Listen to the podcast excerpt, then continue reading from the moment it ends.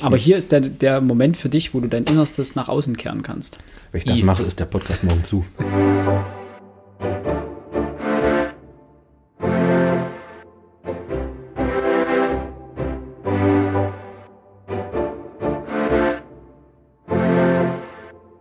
Ein herzliches Hallo zum Frontispitz Literatur Podcast. Wir wünschen euch ein gesundes neues Jahr 2020 und möchten euch heute auf einen kleinen Rückblick mitnehmen.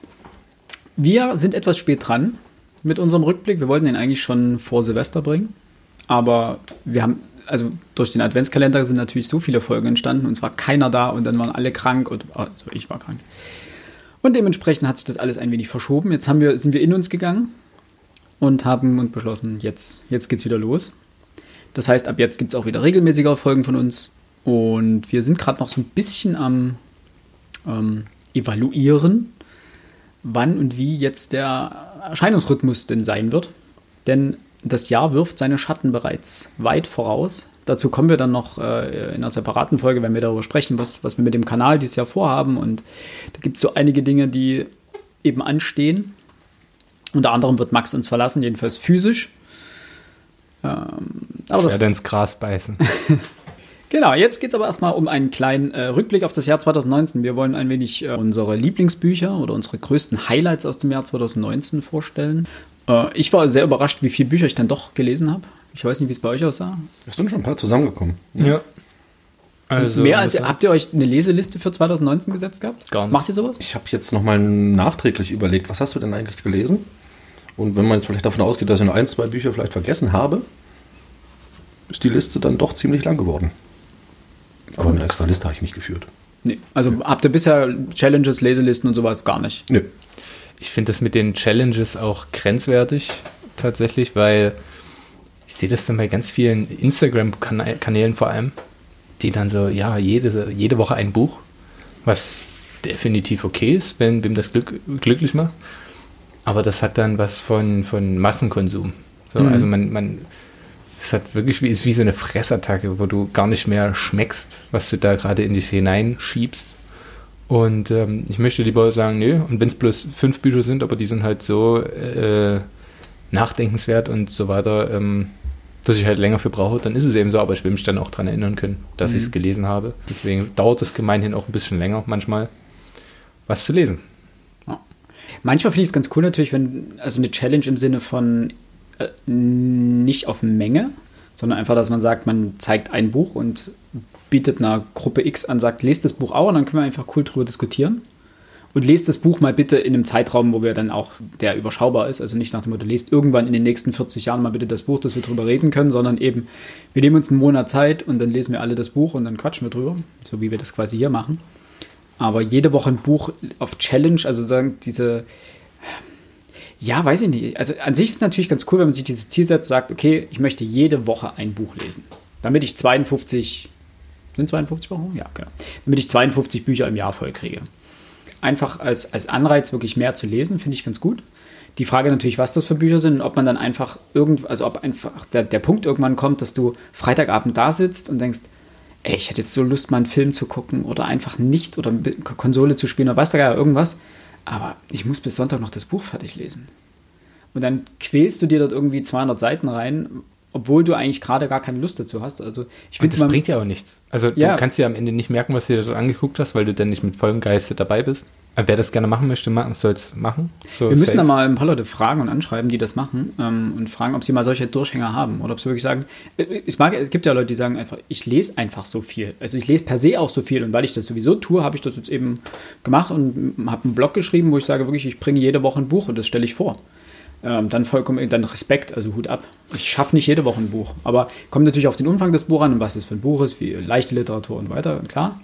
Äh, aber wie gesagt, da würde ich, müsste man mal fragen, so ein bisschen, wie, ob es da Durchhänger gibt. Ob man wirklich dann so Tage hat, wo man sagt, ach, verdammt, jetzt muss ich mich hier zwingen. Und oder ob es letztendlich nur darum geht, den Schnitt zu halten. Am Ende des Jahres wirklich die 52 zu schaffen und ob man dann für ein Buch mal zwei Wochen gebraucht hat und für das andere nur eine halbe.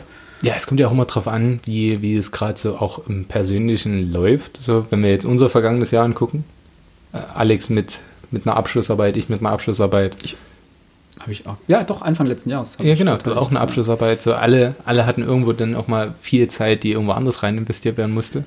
Ich finde das grundsätzlich so, wie wir das machen, so einmal im Monat, äh, dass wir eins für, für, für den Podcast lesen und nebenher halt auf was wir so Lust und äh, ja, äh, Freude, wo, worauf wir Freude haben, woran wir Freude haben. Oh Gott, Wortfindungsstörung. Worauf wir uns freuen. Worauf wir uns freuen. Ähm, das, das ist, finde ich, zielführender. Aber gut, wir kommen ab vom Thema Wie immer. unser Jahresrückblick.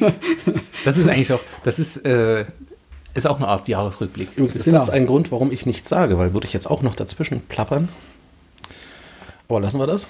Wie viel hast du denn gelesen, Alex? Letztes Jahr. Oh, ich also einfach mal überschlagen, so Pi mal Daumen. Ich hatte ehrlich Probleme. Ich, ähm, wir haben jetzt für den, für den äh, Kanal, haben wir auf äh, Instagram, haben wir mal durchgezählt, beziehungsweise haben wir uns mal eine Liste gemacht. Ähm, also wer uns in, der, dieser Stelle, wer uns noch äh, nicht folgt auf Instagram oder Twitter, kann, kann man uns folgen. Da posten wir hin und wieder Bücher und was wir so lesen und Empfehlungen und äh, weiß der Geier was. Und da erfahrt ihr natürlich auch, wann wir eine neue Folge online haben. Und da werdet ihr bald alle drei Listen von uns vorliegen haben, von Büchern, die wir uns dieses Jahr vorgenommen haben zu lesen. Der Grundgedanke bei mir war dahin einfach, es gibt so ein paar Bücher, die ich zum, zum Teil schon eine Weile vor mir herschiebe. Wo ich mir sage, ich habe einfach Bock auf die Bücher, aber Ja. die habe ich aus irgendwelchen Gründen immer vor mir hergeschoben. Entweder wie das Rad der Zeit, da schleiche ich schon eine ganze Weile drum rum, aber das sind einfach 14 Bände, 800 oder 900 Seiten. Das ist jetzt nichts, was man mal so fix in einer ruhigen Woche liest. Oder eine sehr ruhigen Woche. Oder einer sehr ruhigen Woche. Ich kann mich noch erinnern, es gab, ähm, es gibt eine Autorin, das müsste ich jetzt mal nachschauen, die hat ein mehr oder weniger Sachbuch über Game of Thrones geschrieben. Caroline Wellington. Ist das die? Müsste. Die war bei uns an der Uni und ich habe mir halt an meinem Geburtstag äh, mit meiner Freundin einen Vortrag von ihr angehört. Du saßt da, übrigens auch mit dabei. Moment, du saßt da mit drin. Saßen wir da alle mit drin? Wir saßen alle mit drin. Ich glaube, da kannten Da wir den kannten Max wir noch uns nicht. Oh mein Gott, wir haben uns quasi getroffen, ohne dass wir uns gesehen haben. Ja, Caroline Wellington war, das ist die richtige. Die war bei uns an der TU Dresden und hat einen Vortrag über ihr Buch gehalten, nämlich die Welt von Eis und Feuer, glaube ich, oder sowas. Genau. Und das, das Schöne war, sie hat dann, sie hat erklärt, wie sie dazu gekommen ist und meinte, ja, sie hat irgendwann in dem Sommer angefangen, den ersten Band zu lesen. Und dann meinte sie, das ist das, was sie jetzt mittlerweile den verlorenen Sommer nennt. Weil sie irgendwie alle zehn Bücher, oder ich glaube, gut, sie kam ja aus, äh, sie hat es, glaube ich, auf Englisch gelesen, logischerweise, sein, also dann genau. sind es die fünf Bücher, aber der Umfang bleibt ja ungefähr der gleiche.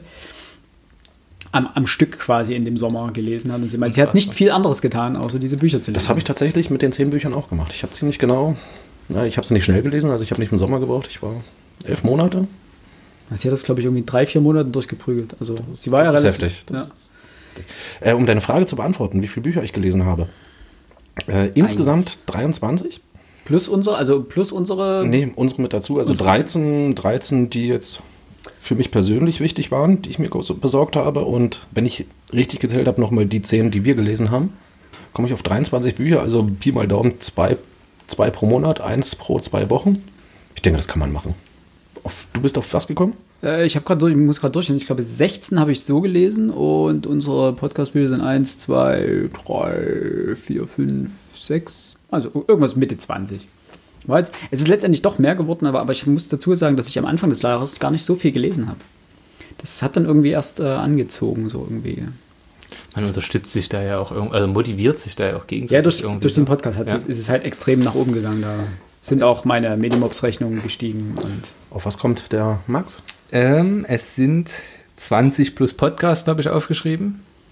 Weil wir Podcast waren 9 oder 10. ja, irgendwas. Also so 30, knapp um den 30. Dreh, ja. Plus halt die Forschungssachen, die man noch so liest, aber die zähle ich da nicht mit rein. Nee, die zählen nicht. Die Sachbücher habe ich jetzt auch nicht rein, reingerechnet. Sach, also jetzt, ja, Sachbücher sind bei mir schon mit drin. Ja, nee, aber ich meine jetzt äh, für, Stu Ah, also für okay. Studium und was man halt da dahingehend gelesen Nee, hat. äh, ja, dann sind es äh, dann sind's knapp 30. Wollt ihr mir mal verraten, was von den Büchern außerhalb des Podcasts, also von euren privaten Büchern, was war das Beste, wo er sagt, boah, geil. Und was war das Schlechteste? Das Schlechteste kann ich so schon mal sagen sagen, kann. das war Star Wars äh, Verlorene Welten von Claudia Gray. Also das Okay. war wirklich massiver, massiver. Wir haben gesagt, wir, wir wollen nicht mehr so explizite Sprache verwenden, deswegen werde ich jetzt äh, sämtliche Schimpfworte runterschlucken. Es war wirklich einfach Schrott. Das können wir piepen. Das können wir piepen, genau. Nein, es war wirklich, also ich hätte, glaube ich, schon mal in irgendeiner Folge darüber gesprochen. Es war einfach, sie wird, wird gelobt in den Rezensionen für ihre großartige Charakterarbeit und weiß der Geil, was, was, da, was da passiert. Und das ist dass die so toll die Charaktere ausformt und so weiter. Und ich habe davon nichts gemerkt. Es war irgendeine, es war quasi GZSZ im Star Wars-Universum. Auch reduziert auf zwei Protagonisten. Ich glaube, da hat sie sogar mal einen Auszug vorgelesen in irgendeiner Folge. Das kann sein, ja. Also wir haben auf jeden Fall schon mal drüber gesprochen so ein Ruhl. Also das Buch, ich habe mich wirklich durchgequält. Alex? Lowlight? Jetzt muss er seine eigene Frage beantworten. Das muss ich meine eigene Frage beantworten, also, ja. ja. ich, ich weiß ja, was ich antworten will, deswegen. Ich weiß auch, was Alex antworten wird. Äh, mein Highlight kam relativ spät im Jahr. Ich glaube, im Oktober habe ich es mit besorgt. H.P. Lovecraft. äh, stand sowieso schon lange auf meiner Liste und ich glaube, Philipp, du hast mir damals ähm, aus dem Fischer Tor Verlag. Ja. Die haben eine Neuübersetzung rausgebracht, also Neuübersetzung. Doch, ist eine Neuübersetzung. Ist eine Neuübersetzung. Eine, eine Sammlung von ein paar Geschichten. Ich habe keine Ahnung, wir haben von auch schon gerätselt, wie man es ausspricht. Also im Englischen ist es Cthulhu. Und ich möchte sagen, im Deutschen ist es Cthulhu. Cthulhus Ruf. Ja. Das Lesebuch. Äh, und aufgrund dessen habe ich mir auch die anderen Buchen, äh, Bücher aus dem Fester Verlag besorgt. Und die ersten beiden Bücher eben über die, äh, die Chronik des Cthulhu-Mythos 1 und 2 gelesen. Wahnsinn. Ich kann voll und ganz verstehen, dass der so eine riesen Fanbase hat. Hm. Tolles Buch, tolle Bücher. Sehr zu empfehlen. Also ich bin, ich stecke noch mit in dem, mitten in dem Lesebuch was. Kommst nicht weiter, hm? so richtig? Naja, nicht, aber die ist gerade grandiose. Ratten in den Mauern heißt die. Und ich glaube, nach der Geschichte habe ich davon geträumt.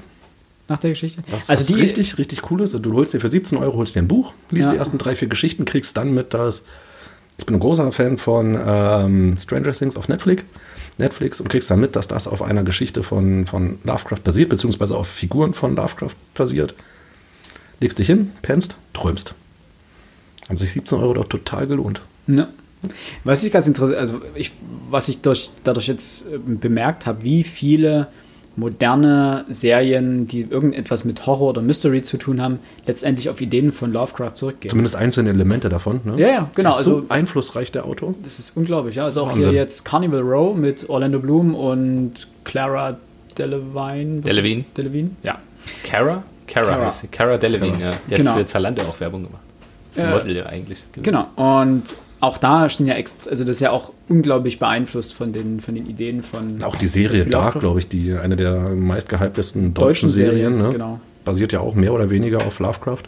Das ist. Also aus, aus, aus einzelnen Elementen. Schon allein deswegen kann, können wir euch dieses Lesebuch empfehlen, ja. weil es eine sehr, sehr detaillierte und umfangreiche Einleitung hat, äh, in der auch auf Lovecrafts äh, Schaffensphasen ja. eingegangen wird ähm, dementsprechend sind auch die Geschichten dann zusammengestellt. das ist kein komplettes Werk von Lovecraft, sondern wirklich einzelne markante Geschichten. Genau, aus einzelnen Schaffensphasen hatten, haben sie sich so mal so die markantesten, genau. wichtigsten, besten Geschichten, wie auch immer man das jetzt deuten will, rausgesucht, neu übersetzt. Übrigens sehr gut übersetzt. Mhm. Ähm, was merkwürdig, also auch die feste Ausgabe, da sind die Geschichten ja auch alle drin. Auch die Übersetzung ist klasse. Aber Deutlich anders aber? Also merkt man den Unterschied beim, beim Lesen? Du hast jetzt logisch, also es gibt ja, hast du die doppelten Geschichten nochmal gelesen?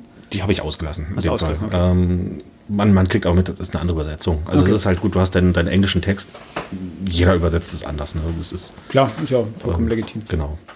Und dein Lowlight, sag's, komm, sag's, wir sind, wir sind bereit. Ihr seid bereit, das war das deutsche Buch.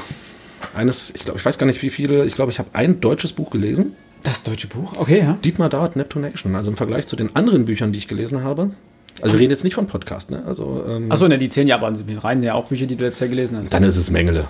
Da brauchen wir ja gar nicht diskutieren. Unsere erste, unsere erfolgreichste Folge. Das ist Wahrscheinlich immer noch. Weiß ich gar nicht. Ähm, ich glaube ja, aber liegt auch vielleicht daran, dass Leute, die jetzt zum ersten Mal in den Podcast reinhören, in der Regel dann nochmal mit der Folge 1 anfangen. Ich habe tatsächlich, ähm, als ich mir die Liste nochmal zusammengestellt habe, der Bücher, die wir dieses Jahr gelesen haben, habe ich Mengele vergessen. Also mein Unterbewusstsein hat versucht, mich zu schützen hm. vor diesem Schund. Vor allem, du hast es mit fünf Punkten bewertet. Das ist Durchschnitt. Ja, das ist, ich wollte, das war die erste Folge. Ich wollte ja, man weiß ja nicht, was man noch für einen Blödsinn liest, der so kommt. Und deswegen dachte ich mir, nee, okay, bist du mal. Hm? Gut, wir sollten nicht mehr zu Wort kommen lassen, das haben wir jetzt gemacht. Nein, das ist da alles gut. Äh, mein mein Lowlight, ich habe jetzt gerade nochmal drüber geschaut, war einfach, wahrscheinlich entsteht dieses Lowlight durch die äh, Enttäuschung, die das Buch bei mir ausgelöst hat. Ich bin ein riesengroßer Rolf Dobelli-Fan eigentlich. Mhm. Also die Kunst des guten Lebens und so weiter, diese ganzen, ja, ist eine Art Ratgeber, aber es sind so schöne, schöne kurze Kapitel mit psychologischen äh, ja, Fehleinschätzungen und sowas. Äh, das ist ganz spannend. Und der hat dieses Jahr ein neues Buch rausgebracht, äh, Die Kunst des digitalen Lebens, in dem er äh, halt rät, dass man komplett von News wie, äh, abweichen soll und dass sich damit nicht mehr beschäftigen soll. Aber davon, ja, äh, red das mal zu Ende. Ja.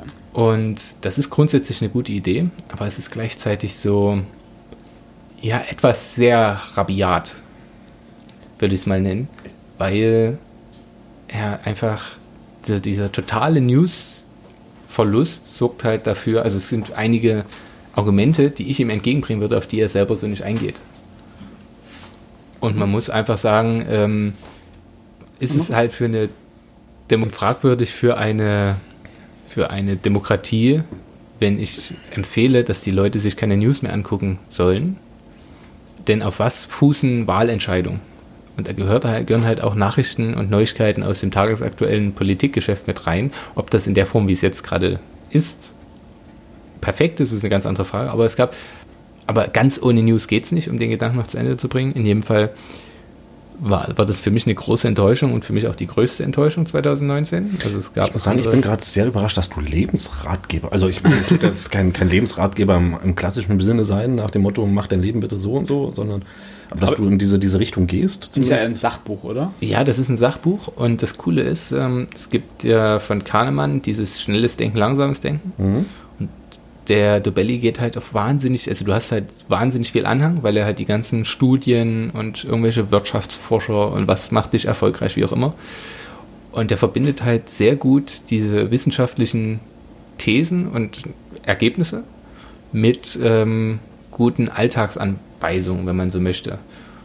Und alleine zu wissen, was die Confirmation Bias ist, sodass man sich halt selbst irgendwo bestätigt oder die grandiosen Beispiele auch von, der erwähnt auch Paul Watzlawick mit seinem rosa Elefanten, der verjagt wird, also wo der Typ über die Straße geht und sagt, äh, warum klatschen sie eigentlich die ganze Zeit? Weil ein Typ dort halt die ganze Zeit klatscht, ja, ich verjage die rosa Elefanten, aber wir sind doch gar keine, sehen Sie?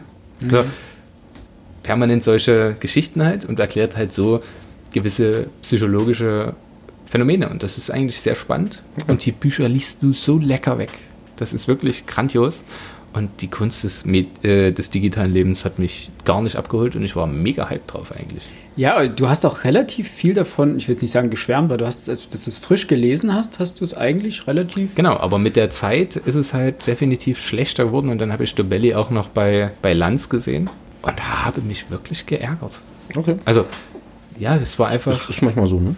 Es ist seine Einstellung und ich lehne das jetzt nicht alles völlig ab. Aber es war sehr verbohrt und so eindimensional. So, man muss halt auch die, die anderen Aspekte noch betrachten. Ist ja seine eigene persönliche Meinung. Gar keine News mehr, gar keine Nachrichten mehr. Und nur Sachbücher und, und ja halt am Ende sich von gewissen Sachen äh, zu gewissen Sachen informieren. Zu Brexit hätte man jetzt nichts mitbekommen. Und es gehört jetzt zum politischen Tagesgeschehen auch, wie entwickelt sich etwas. So. Und es ist doch was andere, anderes, ob ich mitbekomme, okay, wenn ich jetzt ein Buch über die Flüchtlingskrise 2015 lese, ist das was anderes, als wenn ich jeden Tag mir die Nachrichten angeguckt habe oder hätte und da eine Entwicklung festgestellt habe. Ja. Das nehme ich ganz anders wahr. So klar kann jemand sagen, am Anfang haben alle geklatscht und am Ende und mittendrin und am Ende wurde es dann immer schlimmer. Also von der medialen Wahrnehmung. Ich- Aber es ist was anderes, als wenn du es selber feststellst und sagst, okay, jetzt gerade sehen die Medien das so und später ist es jetzt so geworden. Was interessanter ist am tagesaktuellen Geschehen ist ja, dass du eher, also dass das, die Berichterstattung eher mehr über die mediale Landschaft aussagt, als über das, das, das Thema an sich. Genau. Weil du weißt eigentlich, so tagesaktuell kann das Thema gar nicht wiedergegeben werden. In seiner kompletten Komplexität. Es ist ja auch völlig useless. So grundsätzlich zu wissen, was ist ich, äh, heute ist, hat der Politiker das im Bundestag gesagt, was Ich grundsätzlich sagen, also irrelevant da, ist. da muss ich dem Autor sogar recht geben. Also wenn du so kurzfristige Entscheidungen, vielleicht gerade vor einer Wahl, ne, lass mal einen Politiker irgendwo, keine Ahnung, äh, eine Zigarette in den Rhein schmeißen. Äh, Riesenskandal und schon sind die Umfragewerte der gesamten Partei im schlimmsten Fall nach unten. Und eine er Sache, zieht, macht da ja auch eine Differenzierung auf, die ich teile. Also er sagt halt diese völlig nutzlosen News, Hm, so die genau. du halt, was weiß ich, web.de, die dir da vorgeschlagen werden, die lehne ich auch gnadenlos ab, die sind völlig nutzlos. Aber er lehnt halt auch sowas wie große Zeitungen ab, weil auch da nicht alle Artikel super sind. So, und er sagt sich halt, nö, ich habe zwei, drei Zeitungen, da gucke ich jedes halbe Jahr mal rein. Also schau mir die Zusammenfassung an. Und das passte mir insgesamt nicht. Nee, das- das ich macht finde auch Sinn. insgesamt muss, muss ein bisschen Beschäftigung gehört dazu und es hat doch wahnsinnigen sozialen Kitschstoff. So, du willst dich, wenn du dich mit anderen Menschen unterhältst, ja, einfach, manche reden über das Wetter und ich rede halt gerne über gewisse Nachrichten. Und ich komme damit immer super mit Menschen ins Gespräch. Aber ich führe das schon wieder viel zu lange aus. Das Buch war jetzt auch nicht grässlich. Ich habe dem jetzt vier von zehn gegeben, wahrscheinlich also völlig objektiv, was ich ja nicht bin, weil ich halt ich bin. Sind das fünf bis sechs, so ist es ja nicht schlecht geschrieben und das ist auch fundiert und alles. Ne?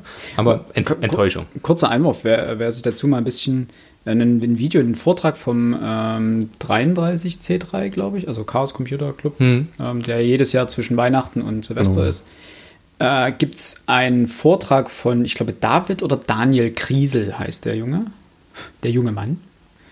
Ähm, das ist der, der damals den äh, Xerox-Bug entdeckt hat.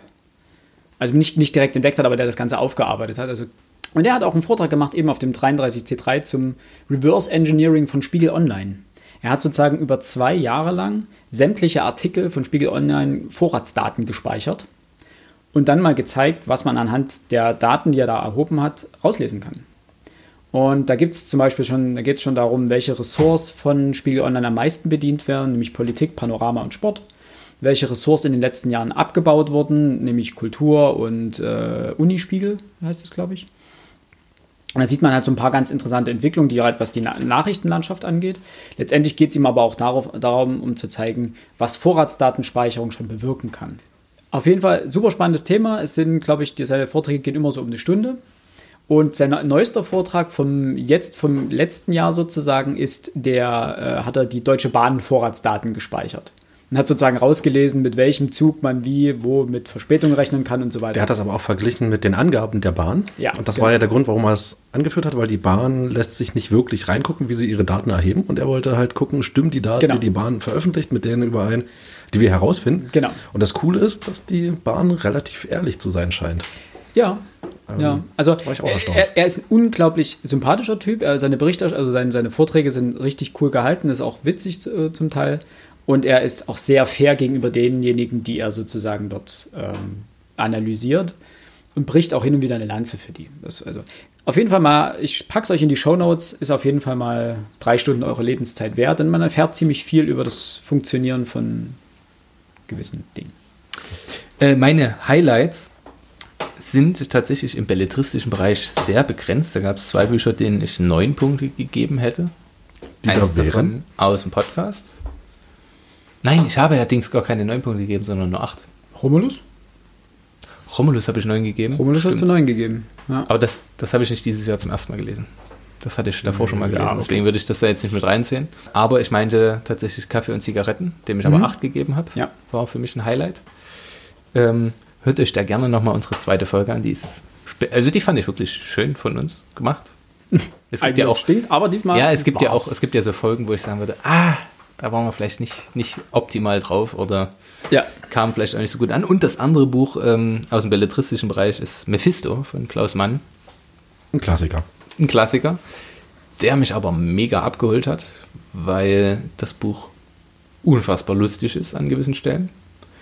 Sehr bitter und er liest Menschen sehr gut. Und wie er äh, einfach, er nennt ja keine Klarnamen, aber es wird halt so klar, wen er meint. Gustav Gründgens und äh, wie heißt er? Hendrik Höfgens, ne? Ja, der Höfgen.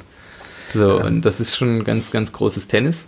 Ähm, und im Sachbuchbereich, ach, warum rede ich eigentlich die ganze Zeit, Philipp? Was? Dein Highlight. Äh, Ich ja, mach mein, mein Lowlight habe ich ja schon genannt mit Verlorene Welten. Das, ähm, ich hätte gerne, also ich habe es letztes Jahr einfach wegen des, des äh, Workloads nicht geschafft, äh, Ishiguro, alles, was wir geben mussten, zu Ende zu lesen. Sonst wäre das wahrscheinlich mein, mein Highlight geworden. Weil das Buch ist wirklich so gut. Und ich bin noch nicht mal fertig. Immer noch nicht. Aber ich hatte eigentlich so mehrere. Also aus dem Bereich Science Fiction war es bei mir, glaube ich, definitiv die drei Sonnen von Xixin Liu. So, aber so das, das größte Highlight, und muss ich ja fairerweise sagen, habe ich, weil ich ihm 10 Punkte gegeben habe, war Romulus der Große von äh, Dürrenmatt. Es hat mich wirklich sehr überrascht, dass das so großartig war. Und ich denke, das werde ich auch noch das ein oder andere Mal lesen. Liest sie auch schnell weg. Und danach, wenn ich danach, das Gold von Kaxamalka war ja auch gut. Nee, aber ich glaube trotzdem, Chichin Leo war dann noch das, was mich am meisten überrascht und begeistert hat. Jetzt die Witcher-Bände mal außen vor gelassen, weil die. Ja, als ja. komplex sind die schon der Hammer. Aber die einzelnen Bücher sind ja jetzt nicht, wo du sagst, boah, das Großartigste, was ich je gelesen habe. Nee, das nicht. Und das, das, also das, bei den Witcher-Büchern ergibt sich viel der Faszination auch einfach daraus, dass man die, das Spieluniversum kennt und dass sozusagen Hintergründe plötzlich geklärt werden, wo du denkst, boah, ach krass, ist das die jetzt schon cool? Also das ist ja geil. Und boah, äh, ich weiß nicht, ob es wirklich diesen Effekt ausgelöst hätte, hätte ich mit dem Universum überhaupt gar keine Berührung. Hätte ich die ersten drei Bücher gelesen, hätte ich gesagt, cool, mal gucken, was da noch kommt. Ähm, dementsprechend wirklich äh, Xixin Liu, die drei Sonnen, äh, Romulus der Große, das waren so eigentlich die, die beiden wirklich herausstechenden Highlights. Bei Xixin Liu eher wirklich, weil es so komplett anders war. Also da, es liegt natürlich auch daran, dass es ein Chinese ist, der es geschrieben hat und der, deswegen ist der Schreibstil ein bisschen ein anderes, aber es ist so außerhalb der Box gedacht und geschrieben, dass es mich einfach sehr positiv überrascht hat. Und ich, wer uns auf äh, Instagram äh, folgt und auf Twitter, äh, hat vielleicht meine Leseliste gesehen. Da stehen auch die anderen beiden Bände jetzt drauf dieser Trilogie, nämlich Der dunkle Wald und Jenseits der Zeit. Die will ich dieses Jahr endlich noch lesen. Ähm, mich hatte dabei jetzt bloß, war eigentlich ganz, ich hatte den ersten Band gelesen, habe mich übelst auf den zweiten gefreut. Dann hatte ich den ähm, zweiten irgendwann mal gekauft und dachte mir, oh cool, der ist ja genauso dick ungefähr. Ah, da fängst du jetzt bald mal an. Und dann gucke ich rein, ich mir so, irgendwas ist komisch. Ich sehe ja die anderen Seiten durch. Sind die Seiten ja dünner? Habe ich nachgeguckt, das sind gefühlt 300 Seiten mehr oder sowas. Also die haben sozusagen einfach, um den, das Format beizubehalten, die Seiten dünner gemacht. Und das, das Buch wiegt auch irgendwie mehr. Irgendwas ist da. Das ist irgendwie einfach mal. Das hat mich in dem Moment so abgeschreckt, das Buch weiter, dass ich manchmal dachte, puh, naja, okay, 500 Seiten hätte ich jetzt gelesen, aber 800, oh, habe ich da jetzt Lust drauf? Ich, boah, ich mag auch diese Bibelseiten nicht.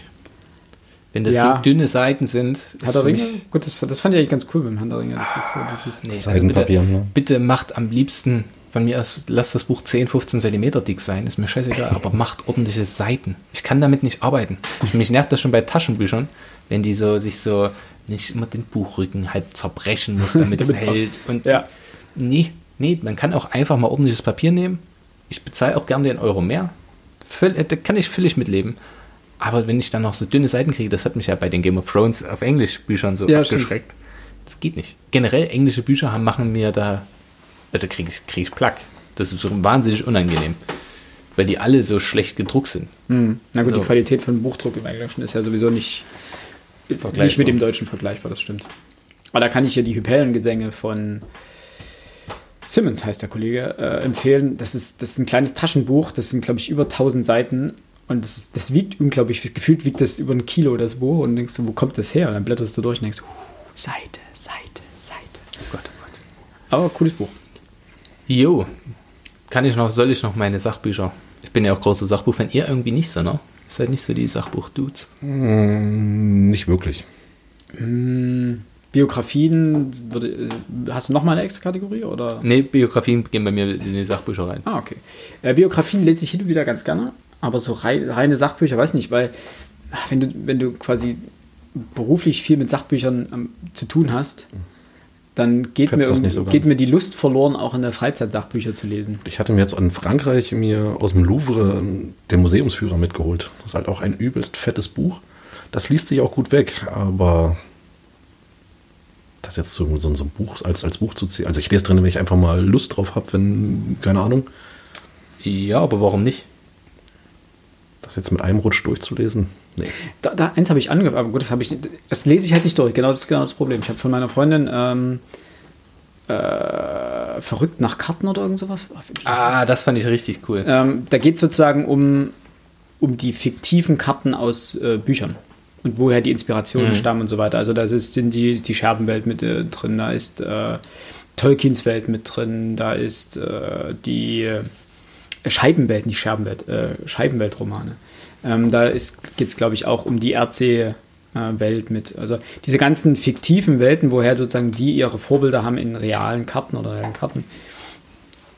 Das ist aber auch kein Buch, was ich komplett durchlese. Da gucke ich mal, ah, okay, jetzt interessiert mich der Aufsatzartikel, wie auch immer, dann lese ich den durch und fertig. Also dann lese ich nicht das komplette Buch, weil teilweise das thematisch dann so abweicht, dass ich sage, ja, habe ich noch nicht mal die Romane gelesen, kenne ich nicht mal, sagt mir überhaupt nichts, äh, habe ich jetzt gerade kein Interesse daran es zu lesen. Das große Problem, was ich mit Sachbüchern habe, dass das häufig irgendwelche Pseudo-Experten sind oder Leute, die sich für Experten für ein bestimmtes Gebiet halten, ähm, wo ich überhaupt nicht mit klarkomme. Also eines der schlimmsten Bücher, ich habe es selber nicht, nicht komplett gelesen, äh, ich kenne, glaube ich, die Dokumentation dazu, Jürgen Tötenhofer, wo der da Inside Totenhöfer. äh, diese, diese Werbekampagne für, und dann da siehst du die, die Bilder dazu, ich glaube, das ist ja, gab es ja auch eine, die sind ja mit Kamera hin und gab ja auch eine Reportage dazu, wo du merkst, der IS nutzt den nur aus, um gewissermaßen Werbung für sich zu machen, setzt ihm aber die dümmsten Islamisten vor die Kamera, die sie wahrscheinlich finden konnten. Und das, das macht keinen Sinn. Also dieses, auch Wie wenn ist er dann so. Buch? Inside, IS Inside IS. sogar sein. Inside IS, okay, genau. Das ist, War ein äh, krasser Bestseller in Deutschland. war ein Bestseller. Ja gut, das fällt, dass überhaupt das nichts mit Bestseller anfangen. nicht ist- unbedingt immer sinnvolle Bücher sind, wissen wir ja auch. Ja, das Krasse ist, ähm, Totenhöfer ist auch einer, der pola- polarisiert. Ähm, was Problema wo ich mal mein Problem ist, äh, er ist immer absolut, absolut. Ja, er hat, er hat recht, also zumindest stellt er so dar und nur er hat Einblick und er ist der mutigste, weil er war dort und Genau. oh, und diese Selbstbeweihräucherung und alles. Da, oh nee, das, das ging. Ich würde mal eine steile These aufsetzen. Sachbücher, Bestseller in Deutschland sind immer von Autoren, die massiv polarisieren. Nein, Nein? nein. Weil, mir ist es gerade aufgefallen, deswegen musste ich kurz nochmal nachgucken, wann das Buch rausgekommen ist und wann ich es gelesen habe. Und mir ist gerade aufgefallen, dass ich es noch mit in meine Liste packen kann. Gut, jetzt sind es viele Biografien tatsächlich, aber eine kurze Geschichte der Menschheit, Harari, Ja, gut, das ist Sachbuch, stimmt. ist ein Sachbuch. Keine Frage. Ja. Man muss unterscheiden, es gibt natürlich auch, ähm, klar. Ja, das widerspricht meiner These, das ist ne? richtig, das ist gut. Und ich kann da wirklich. Bei einer Ausnahme widerspricht der These noch nicht. Äh, und ich kann jedem nur empfehlen, ähm, sich vom Deutschlandfunk und, Z und dem ZDF, die haben da eine Liste. Äh, die Welt hat eine Liste. Jeweils immer die zehn besten Sachbücher des Monats. Und das ist großartig. So, da gibt es so viele interessante Sachen. Ich muss mir jetzt nicht den Briefwechsel von Karl Schmidt angucken, so, der auch mit draufsteht, oder das neue Buch von Habermas, kurz bevor er gestorben ist, beziehungsweise was ist jetzt noch fertig gemacht? Nee, der ist noch gar nicht gestorben. Der müsste noch leben. Der ist nur 90 geworden, genau. Das ist zum 90. Geburtstag rausgekommen. Das Gleiche. Ja, wenn so Lebender eine große Toter. Aufnahme ins Feuilleton bei der Zeit ist, dann überlegst du immer, okay, ist der, hat der Gestorben oder Geburtstag, sagen? Ja, genau. Okay. Äh, Das ist gibt es übrigens wunderbare Dystopien, ne, wo Menschen ab einem gewissen Alter umgebracht werden, damit die Gesellschaft überleben kann. Was? Ich überlege die, ich überleg, ich musste gerade denken, wo du das erzählt hast. Vielleicht komme ich noch drauf. Okay. Ansonsten, Äh, Aber ich gebe dir Ja. recht, meine These ist auch so schon widerlegt, denn äh, Stephen Hawking, äh, Harari hat ja auch mehr, noch mehr Ja. Sachbücher geschrieben, die, also die 21 Fragen des 21. Jahrhunderts. oder Und Antworten- Homo Deus. Homo Deus, genau. Die zwei lese ich aber nicht, Warum? weil wenn es Sachen, die die Zukunft betreffen, kann Willst du nicht wissen? Mhm. Tut so wer weh? Ja, nee, das ist, äh, wenn es dann so, ja, wir werden hier alle irgendwann hier mit Computern und AI und was weiß ich. Komm da wirklich, ich, mich schüttelt's da. Ich kann, ich habe irgendwann, weil ich gerade AI sagte, gibt es den Film von, ey, ich habe, so ein kleiner Junge, der ist ein Roboter, der wird gebaut, weil der eigentliche Steven Sohn, Spielberg, ne? ja, weil der Sohn, der eigentliche Sohn ist wo fast ertrunken, liegt im Koma und die dachten sich, ey, einen Sohn hätten wir trotzdem gerne, nehmen so einen Roboter. Und dann hat er, ah, uah, nee, das ist ganz schlimm, wirklich. Ich kann sowas gar nicht haben. Das ist eine Also Dystopie. kurz, ist doch- ja genau, also kurz zum Umreißen, äh, Harari hat sozusagen mit dem kurze Geschichte der Menschheit die Vergangenheit beleuchtet, mit den 21 Fragen, Antworten auf die 21 Fragen des 21. Jahrhunderts die Gegenwart und mit dem Homo Deus die Zukunft. Genau. Und sich damit wi- wissenschaftlich-philosophisch auseinandergesetzt. Ja. Das Krasse ist, ist er macht ja ähm, Globalgeschichte und Menschheitsgeschichte. Äh, ist, glaube ich, oh Gott, jetzt, naja, das gefährliches Halbwissen an einer britischen Universität für Globalgeschichte. Also große Universität. Philipp wird es mir gleich sagen können. Hoffe ich. Also ist auf jeden Fall erstmal ein israelischer Historiker. Ja. Lehrt an der Hebräischen Universität in Jerusalem. Ganz kurz, wie heißt er? Yuval Noah Harari. Harari. Wo du den Nachnamen dachtest, hätte ich an, an, an einen asiatischen Autoren gedacht. Nee, tatsächlich nicht, aber der war davor, glaube ich, irgendwo in Großbritannien. Interessant. Also das muss jetzt erst seit kurzem gewesen sein, dass er, dass er jetzt ähm, wieder zurück nach Jerusalem ist. Wie auch immer, äh, das Buch war in dem Fall grandios und war auch einer meiner absoluten Favorites dieses Jahr, aber auch zwei hervorragende Biografien und die eine Biografie äh, ist mir gerade noch eingefallen. Michelle Obama habe ich dieses Jahr zu Ende gelesen, äh, vergangenes Jahr zu Ende gelesen. Das hatte ich mir schon vorher gekauft, als es rauskam. Und bin dann erst Anfang Januar oder Februar fertig geworden. Auch eine neun Punkte Bewertung von mir bekommen, weil hervorragend geschrieben, interess wahnsinnig interessante Frau, unfassbar reflektierte Frau, ähm, viel Offenheit und ich bin so hyped auf das Buch ihres Mannes. Der hat ja auch einen, die haben ja beide so einen Vertrag unterschrieben, dass sie übelst viel Kohle für die Bücher kriegen, weil die sich ja auch wahnsinnig gut verkaufen. Äh, und ich bin wahnsinnig gespannt auf das Buch ihres Mannes. Ähm, dann die Sportbiografie von Ronald Reng, Miro. Äh, wahnsinnig gut. Wo ich beim Plätzinger hängen geblieben bin, beim The Great Nowitzki, weil das nerv, nervte mich jetzt zwischendurch mal, Echt? das Buch. Äh, und last but not least, Axel Hacke über den Anstand in schwierigen Zeiten. Das war so ein Buch, das habe ich gleich in einer Nacht gelesen. Das ist ja auch ein kleiner, so ein kleines. Ist ein kleines Bändchen, aber großartig. Viele kluge Gedanken, sehr angenehm geschrieben. Du willst nicht aufhören zu lesen. Du willst einfach nur, dass der Mann noch fünf Bücher schreibt über das gleiche Thema, weil es wirklich Spaß gemacht hat, mir viele Einblicke gegeben, differenzierte Herangehensweise und so weiter und so fort. Hacke ist ein sehr, sehr kluger Mann. Also ich, ich, mag, ich kenne seine Lesungen zum Teil auch. Mhm. Und er, er, er liest auch sehr angenehm. Und er hat einen sehr, sehr angenehmen Schreibstil. Finde ich auch. Also das war wirklich, Mit dem bin ich noch nicht durch, also da bin ich irgendwie. wirklich Ich spitze. unglaublich viel parallel gerade. Ja, gut, das mache ich auch gerade wieder. Ähm, weil ich ge- gestern Abend Beispiel, okay, sie muss jetzt diese Geschichte einflechten. Ich weiß nicht, ob du das hier mal rausschneiden wirst. Bestimmt Ähm, nicht. aber gestern Abend war ich relativ spät vom Sport zurück und alles Gute. Und dann habe ich äh, noch ein Sachbuch weitergelesen, äh, Abschied vom Abstieg von Herrn und Münkler, Frau Münkler. Münkler. Ähm, und habe aber nach einem Kapitel habe ich gedacht, okay, Kurzer Einwurf, die beiden stellen bald. nächste Woche Mittwoch, wir gehen hin. in Du kommst Club, auch mit. Äh, ihren, Alex kommt auch mit. ihr Buch vor. Was ist das am Mittwoch? 21, nee, 18 Uhr, ne? 19. 19 Uhr. 19 bis 21, glaube ich. Im, Im großen Lesesaal, ne? Genau. Nee, habe ich schon festgelegt, dass wir da hingehen. Dann gehen wir dahin. Genau, ich habe das Buch von Herrn und Frau Münkler weitergelesen, aber nach nur so 15 Seiten habe ich gemerkt, okay, Das ist nichts für die Nacht. na, ich lese ja dann auch die Fußnoten nach und es sind Endnoten. Das heißt also, ich muss immer hin und her blättern und das regt mich ja auf. Aber ich kann das nachvollziehen, weil sonst störst du den. Also, die wollen ja kein, kein wissenschaftliches Buch schreiben, sondern halt Lesefluss. Lesefluss schaffen.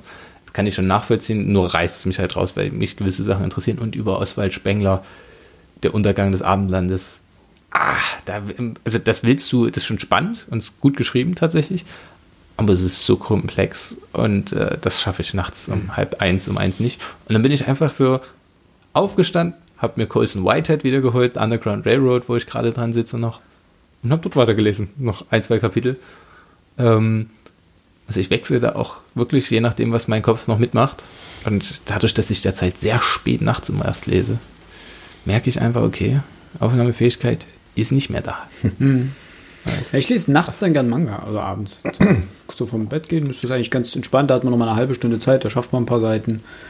Ähm, da muss man sich jetzt nicht irgendwie großartig noch den Kopf aufreißen. Perfekte Überleitung. Gibt es Bücher, auf die ihr euch dieses Jahr besonders freut, von denen ihr wisst, die kommen vielleicht erst später raus? Weil Manga, Dragon Ball, Die weiteren Bände die sozusagen. weiteren Bände, genau, die ersten zwei sind ja letztes Jahr schon erschienen. Hm, Der, Ich mich unglaublich drauf gefreut. die ersten zwei schon, statt der erste ist im Dezember. Nee, der erste im November und der zweite im Dezember. Und jetzt kommt am 28. offiziell der dritte raus. Der wird auch wieder ein paar Tage eher erscheinen. Und die ersten beiden mir geholt natürlich. Schon gelesen? Durch. Ich glaube, die haben beide, beide gleich noch am, am selben Tag durchgelesen. Ist unfassbar witzig. Also ich kann es verstehen, dass man ihn da so äh, als ein der, also dass es der meistverkaufte Manga überhaupt sein soll, ist er wahrscheinlich auch wirklich. Voll und ganz, äh, volles, vollstes Verständnis dafür. Es ist so unfassbar witzig. Und wir lesen ja gleichzeitig noch Golden Kamui. Du kannst die beiden ja allein von ihrer Witzigkeit überhaupt nicht vergleichen. Äh, klar. Ähm, ich freue mich jetzt wahnsinnig drauf. Ich werde mir die komplette Reihe holen. Ja, okay. Bist dich angefixt. Golden Kamuy kommt jetzt bald am 16. Übermorgen kommt der dritte Band. Übermorgen der dritte Band. Dann werde ich mir den wohl holen müssen. Ja, das könnt ihr dann zu zweit besprechen. Wobei ich ja am Ende der letzten Folge auch schon wieder so weit war, dass ich gesagt habe, ja, wahrscheinlich lese ich den nächsten auch wieder noch. Einfach weil man ja wissen will, wie es weitergeht. Aber, ah, Aber, äh, so, aber das ist das, auf was du dich richtig freust? Also auf ähm, Dragon Ball, weil das ist jetzt, das sind insgesamt, glaube ich, 14 Bände, die rauskommen. bilde ich mir ein. Reicht das? 3 in 1? 3 in 1. Äh, ja, reicht. Und die kommen monatlich raus. Die ersten zwei sind raus. Das heißt, ich habe jetzt, dieses Jahr wird mein Dragon Ball Jahr. Jeden Monat bis Weihnachten Ein Dragon Ball. ein Dragon Ball Band. Ich muss sagen, ich habe was so Bücher neu. Also es gibt ja Leute, die einfach sagen, boah, an dem und dem Monat kommt das Buch und dann das Buch und dann das Buch. Habe ich komplett die Übersicht verloren auf dem deutschen Normalbuchmarkt, weil die Anzahl der neuen Veröffentlichungen einfach so riesig ist, dass ich gerade was die normalen Bücher, also Belletristik etc. angeht, einfach das kaufe, was oder das sich ganz schnell bei mir ändert. Dass ich dann sehe, ah, okay, das Buch kommt jetzt. Das ist ja cool. Also weil ich dann so meistens so monatlich mal schaue, was kommt in diesem Monat raus, was ist denn äh, so mehr am Vorbeiblättern dann über euch, so was ihr sagt, oh, das, das, das kommt jetzt oder das.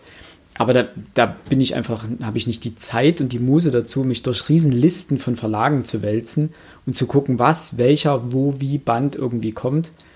Und man kann doch nicht mal sagen, dass es genremäßig ist. Also ich mag Science Fiction, ich mag Fantasy habe ich in letzter Zeit weniger gelesen, also jetzt mal abgesehen vom Witcher. Ähm, aber ich mag prinzipiell auch gute Fantasy. Aber wenn man jetzt anschaut, was für eine Flut von, bleiben wir jetzt mal bei Fantasy, Fantasy-Bücher bei Piper erscheint, zum Beispiel. Es ist so unglaublich viel. Und dabei ist so unglaublich viel, ähm, ich sage mal, New Adult Fantasy und Kram. Und äh, das ist, das ist ja vollkommen okay, dass es das gibt. Das verkauft Aber- sich halt wahnsinnig gut. Verkauft sich unglaublich gut. Natürlich, verkauft sich. Also, Ja, es ist auch für, für die Altersklasse, ich sage jetzt mal Teenageralter, ein bisschen älter, ist das perfekt. Keine Frage.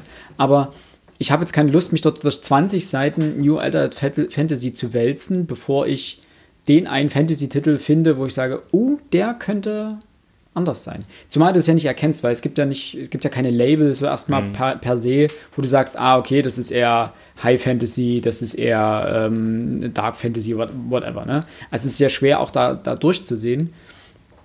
Und die Witcher-Bände früher und in der alten Auflage stachen ja noch ein bisschen raus aus diesem Fantasy, in Anführungsstrichen einerlei. Die Neuauflage, so cool sie an sich aussieht, weil sie halt einfach durchgestylt ist, sie ist halt wesentlich mehr Fantasy. Verspielt, verschwurbelt mit Ja, das irgendwelchen Tribals vorne drauf. Und du denkst schon so, also wenn ich das im Laden sehen würde, ich würde es nicht erstmal nicht kaufen, weil ich denke mir so, oh, das Erbe der Elfen, uh, schon wieder ein Elfenband. Bernhard Henn hat vor 20 Jahren über die Elfen und Elfenlicht und Oh, sagt da nichts nichts Schlechtes. Easy ist Riesenfan. Also Bernhard meine Henn? Freundin, ja, ja. Äh, nein, ist vollkommen okay. alles von dem gelesen. Äh, Nein, das soll jetzt kein crazy. Angriff auf Bernhard Henn und seine Bücher sein. Ich habe die sehr, sehr gerne früher gelesen. Also ich habe, äh, es gab ja, die waren alle in einer Aufmachung, sind bei, am Anfang bei Heine noch erschienen und dann bei Pieper, als die Fantasy-Sparte sozusagen zu Pieper gewechselt ist. Äh, habe ich angefangen, das erste Buch war Die Orks.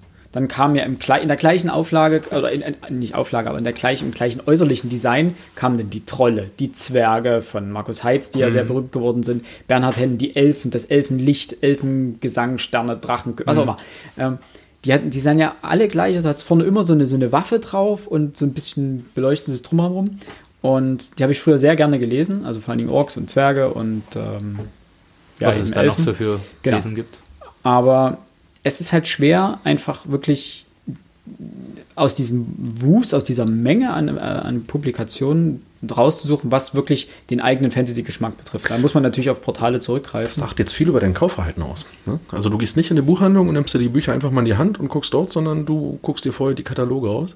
Nee, eben nicht. Also ich gehe nicht die Kataloge durch und gucke, was alles kommt. okay. Genau. Also mein Kaufverhalten ist dann eher so, dass ich über Empfehlungen, also das ist, es gibt so gewisse Portale ähm, bei äh, Science Fiction äh, oder beziehungsweise gewisse Leute, die einen sehr ähnlichen Geschmack haben. Und da schaue ich dann immer so, okay, wa- was empfehlen die gerade, wo, wo, wo geht denn da die Reise hin?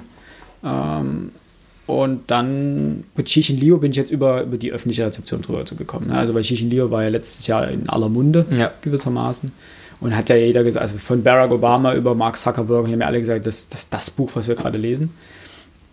Und irgendwann, weil eben Science Fiction und soll halt sehr gute Science Fiction gewesen sein, habe ich es dann eben auch mal gekauft und gelesen. Und es hat mich nicht enttäuscht. Aber es ist wirklich schwer, aus dieser großen Menge der Publikationen da was rauszufinden. Und das heißt, bei dem normalen Belletristikmarkt etc. habe ich dann nicht den Überblick, wann welches Buch Ja, erscheint. Da habe ich aber auch nicht die Dringlichkeit zu sagen, das Buch, das kommt am 1. August, das muss ich am 2. gelesen haben. Am besten schon am 31. Juli. Äh, bei Manga sieht es ja anders aus, weil mh, bei Manga die Veröffentlichungstermine, also A ist der Markt überschaubarer, zum einen, zum anderen ist er unterteilter. Das heißt, du hast ganz klar, die, die Verlage sagen, das hier sind unsere Titel für Mädchen, also Shoujo-Titel, das ist unser Shonen-Titel oder das ist unser Seinen-Titel, also für, für erwachseneres Publikum. Das heißt, du kannst schon mal besser filtern. Du sagst aber, ich will keine Mädchen-Liebesromanzen, Bücher, le Manga lesen. Oder Hentai. Oder Hentai. nee, die lese ich sehr gerne. Habe ich alle. Nein, Quatsch, aber Boys Love oder sowas. Ne? Also ist einfach nicht mein, mein Genre, was mich interessiert, sondern mich interessieren eher erwachsenere Serien mit komplexerem Inhalt. Hm. wow, Louis. Hier aus dem Off werden. Oh Gott. Ähm, ja, genau. Darf ich da kurz einhaken? Nein. Ja, hack mal ein. Äh, Nein, ich wollte erstmal den Gedanken zu Ende bringen. Ähm, Okay. und dementsprechend kann man viel, sehr, viel, viel besser filtern, sagen, okay, ich möchte wissen, wann kommen die und die Titel, welche Serien werden fortgesetzt. Man bekommt, Gut, das sind Fortsetzungsreihen, also da möchte man natürlich Ja, schon auch- wissen, wann die, wann die rauskommen. na ne? klar, keine Frage, da kann man sich aber ganz ziemlich genau dran halten. Hätte ja sein können, dass du, dass du, dass du sagst, okay, du weißt, dieses Jahr. Es kommt ähm, Bananafisch, ist ein Manga aus den, oh, jetzt muss, muss ich lügen, eigentlich 80ern, 90ern. Äh, hoffe ich, das stimmt. Wenn nicht, korrigiert mich bitte. Äh, Geht es um irgendeine, eine, Wir nehmen es mal so hin. genau, Drogendealer-Bande, Gedöns. Ist einer der übelst gehypten und er kriegt jetzt eine Neuauflage. Also ak aktuell sind sowieso Neuauflagen und solche Sammelbände Darauf wollte ich nämlich hinaus. unglaublich im Kommen. Auch für mich, ich bin großer Fan der amerikanischen Literatur und wir haben es in den letzten zwei, drei Jahren schon gesehen, dass viele Autoren, die heute vergessen sind, vergessen waren, James Baldwin, William Melvin Keller, Adam Keller- Baldwin Kelly, er. Alec Baldwin. Nee. Alec Baldwin, Flannery O'Connor oder halt auch Maya Angelou, das sind alles Autoren, die in Deutschland entweder komplett unbekannt waren oder die es seit, keine Ahnung, seit 30 Jahren schon keine Auflagen mehr gibt. Die werden jetzt neu übersetzt und kommen jetzt raus auf den Markt. So peu à peu. Da freue ich mich riesig drauf, weil das sind alles so Autoren, die in den 50er, 60er, 70er Jahren gewirkt haben. Und Was ich ich, habe keine Ahnung, wann die erscheinen. Ich hoffe, dass weitere, nicht nur von denen, dass generell solche Autoren erscheinen. Was ich mich da manchmal frage, ähm, also das bezieht sich jetzt sowohl auf den äh, Belletristikmarkt als auch auf den Manga-Markt, äh, dass eben diese, diese, dieser Stil dieser Neuauflagen und Gedächtnis, Lux, luxuriös Auflagen, was auch immer, äh, ob einfach gerade das, die Bücher, die neu erscheinen, einfach nicht so gut sind oder nicht so gut laufen, dass man anfängt, eben wirklich die alten Klassiker wieder auszugraben, wo man sagt, das sind halt wirklich Bücher von zum Teil Weltliteraturformat, die hier halt kein Schwein gelesen hat. Das ist doch rein marktwirtschaftlich mega entspannt. Die Autoren sind tot. Die haben Im in Deutschland ja. noch nicht so viel Auflage. Du kriegst also die Buchrechte verhältnismäßig günstig. Okay, du brauchst einen Übersetzer. Und ich hoffe Wenn du nicht so, ja, genau. und bete zum Herrn, dass man dem Übersetzer mehr als einen Monat Zeit lässt, um so ein Buch zu übersetzen. Weil auch da gibt es äh, auf ähm, Exemplare, wo man sagt, äh, von Colson Whitehead, das sind ja nur die zwei berühmten, so, die ich jetzt, Colson, äh, das neue Nickel Boys und halt Underground Railroad, ja. hat er da Forschungsbücher geschrieben und da gibt es einen Spiegelartikel, in dem halt sich eine Frau über die Übersetzungskultur aufregt, die hier vorherrscht.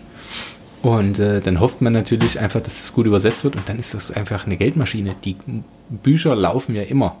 Die Älteren erfahren, ey, das ist rausgekommen, dann kann ich nochmal zugreifen. Ich erinnere mich, in meiner Jugend habe ich das schon mal mir angeguckt. Die Jüngeren lesen es gegebenenfalls zum ersten Mal und sagen, hey, und die Qualität weißt du ja ist gut, weil es ja in Amerika schon mal durch die Decke gegangen ist, nur hat es damals halt hier niemanden interessiert. Bei neuen Autoren ist es immer schwierig, weil du nicht weißt, wird der sich verkaufen? Wird das Buch jetzt gut? Klar. Und ist Ja, deine das- Entscheidung Das ist ja richtig? dann einer von, keine Ahnung, 300, die jeden Tag auf den Markt geschmissen werden. Es ist Wahnsinn. Ähm, Ich tatsächlich schaue mir wirklich das äh, Programm vom Surkamp Verlag immer an, wenn es rauskommt, das neue. Schlicht und ergreifend, weil ich bei diesem Verlag selten Fehler sehe, die passieren, wenngleich mich in diesem Frühjahr fast nichts interessiert, was dort erscheint. äh, das ist bitter. Das Einzige, worauf ich mich wahnsinnig freue, und da kommen wir wieder zu der anderen Auswahlmethode von mir, ist, ich lese nach Autoren. Ja. Und von Mario Vargas Llosa kommt äh, äh, ein neues Buch raus äh, im März. Das werdet ihr dann auch auf meiner Leseliste sehen. klar, wenn, wenn Jen, John Irving ein Buch rausbringen würde, das würde ich mir natürlich auch holen. Ne? Ja, harte, harte Jahre. Ähm, 23. März. Ja, da kann ich dir sicher sein, dass ich das. Ich weiß nicht, was für ein Wochentag der 23. März ist, aber sobald das in meinem Buchladen meiner Wahl da ist, Ja. beziehungsweise Tag eher. kann auch sehr äh, charmant zu Buchhändlerinnen und Händlern sein. könnte ich das vielleicht auch einen Tag oder zwei früher kriegen und dann ähm, ja, wird es sofort gelesen, weil tatsächlich von dem lese ich alles, was jetzt neu rauskommt, immer sofort. Es sind nicht die Altwerke, also die hammermäßigen, aber tatsächlich, was der kann, ist immer, selbst bei einem, ich sag mal, selbst ein mittelmäßiges Buch von ihm ist im Insgesamten immer noch hundertmal besser als der Quatsch, der teilweise sonst rauskommt.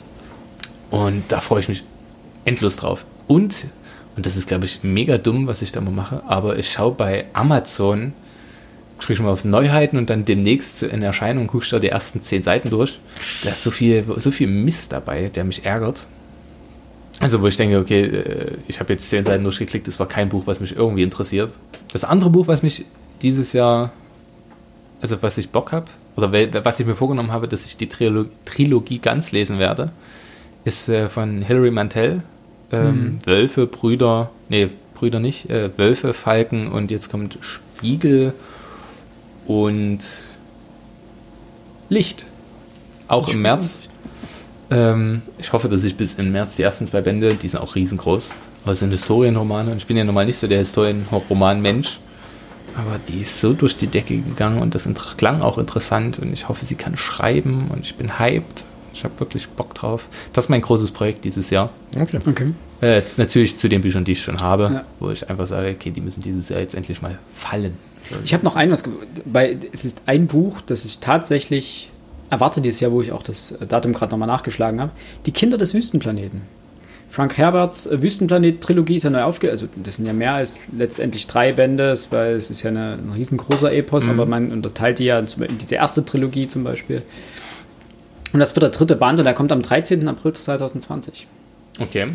Ja, das ist sozusagen der eine Band, wo ich sage, der kommt dieses Jahr und auf den freue ich mich auch, weil den ersten habe ich ja schon gelesen. Der zweite steht noch rum, den wollte ich dieses Jahr auch noch lesen, aber mal gucken. Fassen wir so zusammen, es wird ein, auf, ein aufregendes Jahr. Äh, es war ein aufregendes Jahr. Es war ein, auf, es war es war ein, ein aufregendes Jahr. Mein Hauptproblem ist wirklich, ich stehe dann vor dem Bücherregal, ich sortiere ja nicht nach Erscheinungsjahr oder wann ich es gelesen habe. Und denke mir dann, habe ich das dieses Jahr gelesen oder ja. letztes Jahr oder vorletztes Jahr? Weil ich habe schon mal gelesen, ja. Bücher sind halt mir noch so präsent. Da denke ich, nee, das müsste dieses Jahr gewesen sein. Und stimme mit und überlege dann, nee, das ist schon zwei Jahre her. Was ist los mit mir? Aber da denke ich halt noch häufiger drüber nach. Und dann merkst du auch, dass es ein gutes Buch war, weil sonst wäre das nicht der Fall.